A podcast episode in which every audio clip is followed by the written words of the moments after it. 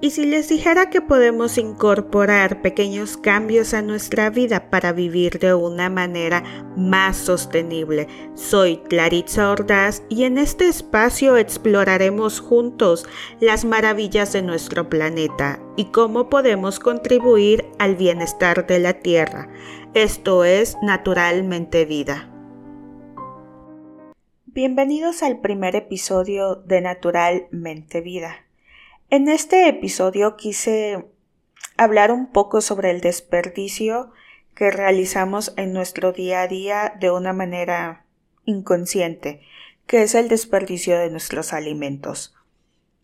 Creo que todos generamos algún tipo de desperdicio de alimentos, pero no todos les prestamos la atención necesaria.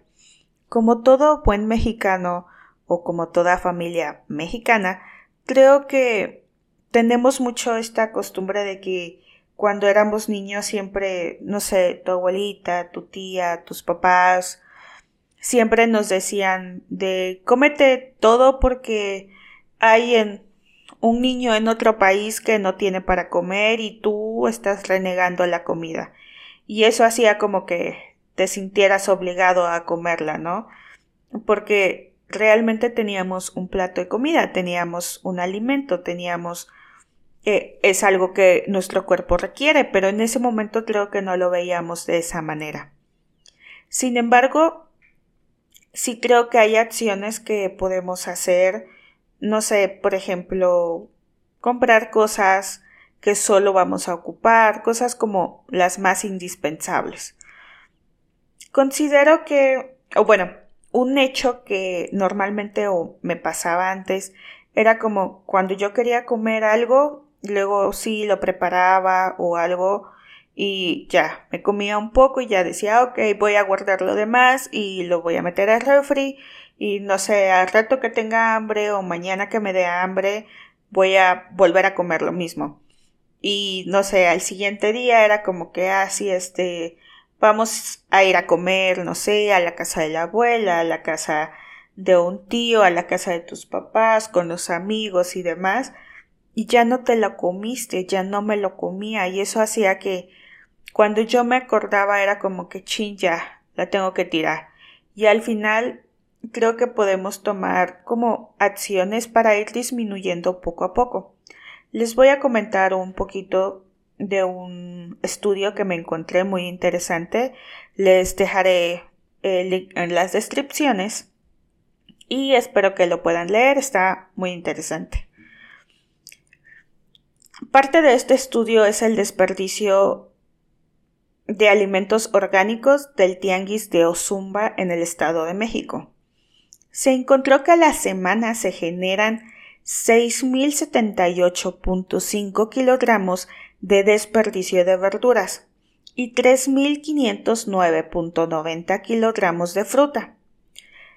El conjunto de estos dos, tanto fruta como verdura, al año se genera un desperdicio de 498.596.8 toneladas de desperdicio. Las emisiones de gases de efecto invernadero anual de estos desperdicios es de 5.085 kilogramos de CO2.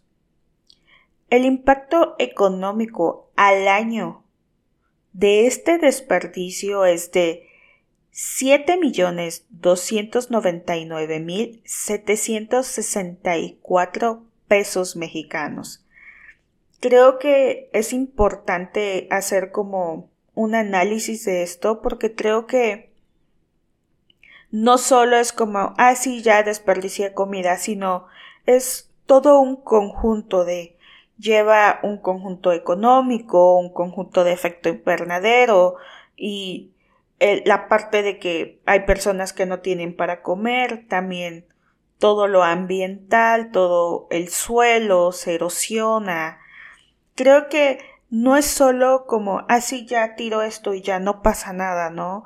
Creo que realmente no vemos más allá y no vemos como todo esto más globalizado porque realmente nos afecta a todos.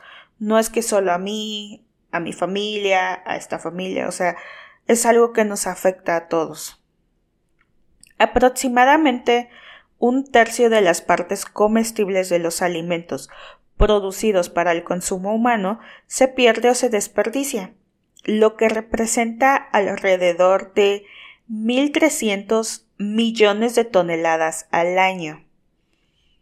Estas pérdidas de alimentos pueden variar, pueden ser, no sé, a la hora de cultivarlos, a la hora de hacer las cadenas comerciales, de la distribución, de las compras como nosotros como consumidores. Existen pérdidas, mm, mencionaré las cinco más importantes para mí. Una sería en la producción, por ejemplo, cuando los productores eh, siembran y hacen toda su cosecha. Sin embargo, hay factores que no está de todo de las manos de ellos, como el clima. Puede haber un frío extremo, un calor extremo, lluvias muy intensas, y eso hace que la producción pues se pierda, que todas las verduras, frutas lleguen a perderse, a pudrirse y a tirarse. Otro de ellos sería en el manejo del producto. Cuando se genera la cosecha y todos van a cortarlo, no es como que solo corten una manzana, una pera, sino realmente se corta masivamente, ¿no? Entonces, no siempre se puede tener como un cuidado súper especial a cada una de ellas, porque realmente cortan toneladas de fruta toneladas de verdura. Entonces, a la hora de ponerlos en sus canastas o donde los pongan, puede llegarse a generar de que, no sé, lo aventé mal y ya aplasté la que está abajo y al final eso pues ya se generó una pérdida porque ese producto quizás ya no va a pasar el estándar de calidad. El otro sería procesamiento. Esto ya es como un poco más industrializado cuando los alimentos tienen que pasar un proceso eh, en unas máquinas, en unas líneas de producción. Cuando pasan estas líneas de producción, eh, sabemos por demás que las máquinas pues no siempre van a estar al 100, no siempre van a estar bien, o sea, pueden llegar a fallar, pueden llegar a generar mil cosas. Cuando una máquina puede llegar, falla, mejor dicho, cuando falla, eh, tú no sabes, no sé, iba a partir una lechuga, pero falló y no sé, ya la partió mal. Y tú dices, ah, ok, lo checo en mi estándar de calidad y sabes que no pasa. Y ese producto ya es desperdicio y se va a la basura. Otro sería en la distribución.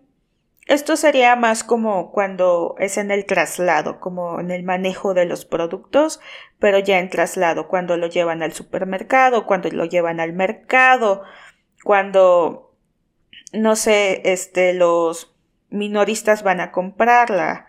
En, ese tipo de transporte es cuando también puede haber daños porque no los colocaron bien, el clima, porque también puede llegar a afectar o demás. Y la última muy importante para mí que es el consumo.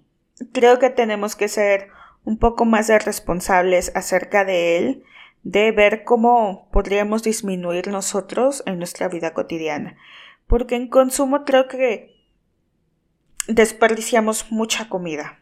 Mucha, mucha, mucha comida. Creo que podemos ser más conscientes, comprar lo justo que necesitamos, porque la realidad es que luego cocinamos de más o por salir al siguiente día o porque me invitaron a tal lado cociné pero pues ya se quedó ahí y no lo comimos. Hay iniciativas alrededor de todo el mundo que realmente son iniciativas voluntarias. Una de ellas es, por ejemplo, en Dinamarca. Estas iniciativas fue aconsejar a sus consumidores sobre cómo evitar el desperdicio de alimentos, comprando según las necesidades diarias de sus hogares. Además, además promueven una planificación de su hogar, unos patrones de compra consciente, razonables. Otro ejemplo sería, por ejemplo, valga la redundancia, en Reino Unido. Animan a los participantes como vendedores minoristas, propietarios de marca, cadenas de suministros, a que sus alimentos no vayan como envases de un solo uso, que se desperdicien como muy fácilmente, eh, cantidad de alimentos que sean como muy eh, que se reduzca ese desperdicio.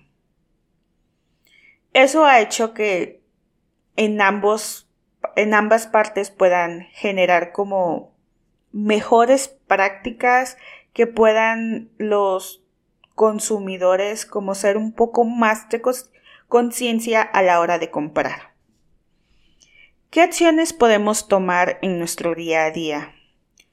Creo que podríamos organizar nuestros alimentos cada día, cada semana, de, no sé, mañana se me antoja comerme unos chilaquiles, ¿no? O sea, hago toda mi lista de lo que compro.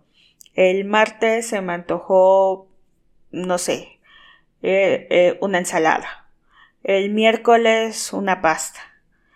Y realmente voy generando como mi planificación de que quiero comer toda la semana y trato de apegarme más a ella y no solo va a haber un reflejo en la reducción del desperdicio de alimentos, sino económicamente también. Cocinar lo que realmente vamos a comer.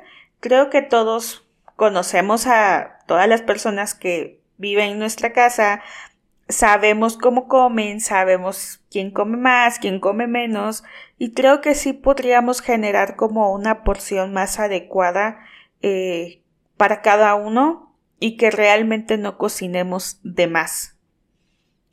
Creo que también podría haber otra mm, alternativa como acudir más a mercados, a productores locales o en su defecto comer frutas por temporada. Por ejemplo, yo amo, amo comer las naranjas entonces trato de que cuando es temporada de ella consumirla más que en otras fechas, ¿no? No lo sé, podría... Esto, bueno, también esto nos genera como la parte económica porque si está de temporada, eso quiere decir que pues hay más en el mercado y es más barata y eso también nos genera un beneficio a nuestro bolsillo. Y no solo eso, sino es una fruta que te gusta, que puedes disfrutarla también y que no vas, que a grandes rasgos también haces el beneficio hacia los productores porque así ellos pueden vender pues más alimentos y no quedarse con ellos y que se les echen a perder o que los tengan que tirar a la basura. En las descripciones les dejaré como dos dos, tres links eh, de manera oficial de donde tome todo, toda esta información. Creo que podemos ayudar mucho si cada uno de nosotros tratamos de incluir pequeñas prácticas en nuestros hogares.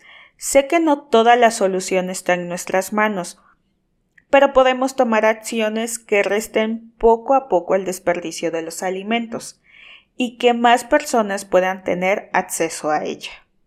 No olvidemos que nuestro hermoso planeta tiene vida y está lleno de vida. Y así concluimos este episodio de Naturalmente Vida. Espero que hayan encontrado un poquito de inspiración para integrar prácticas más ecológicas en nuestra vida. Recuerden que cada pequeño paso cuenta. Hasta la próxima. Cuidemos juntos nuestro hogar, la tierra.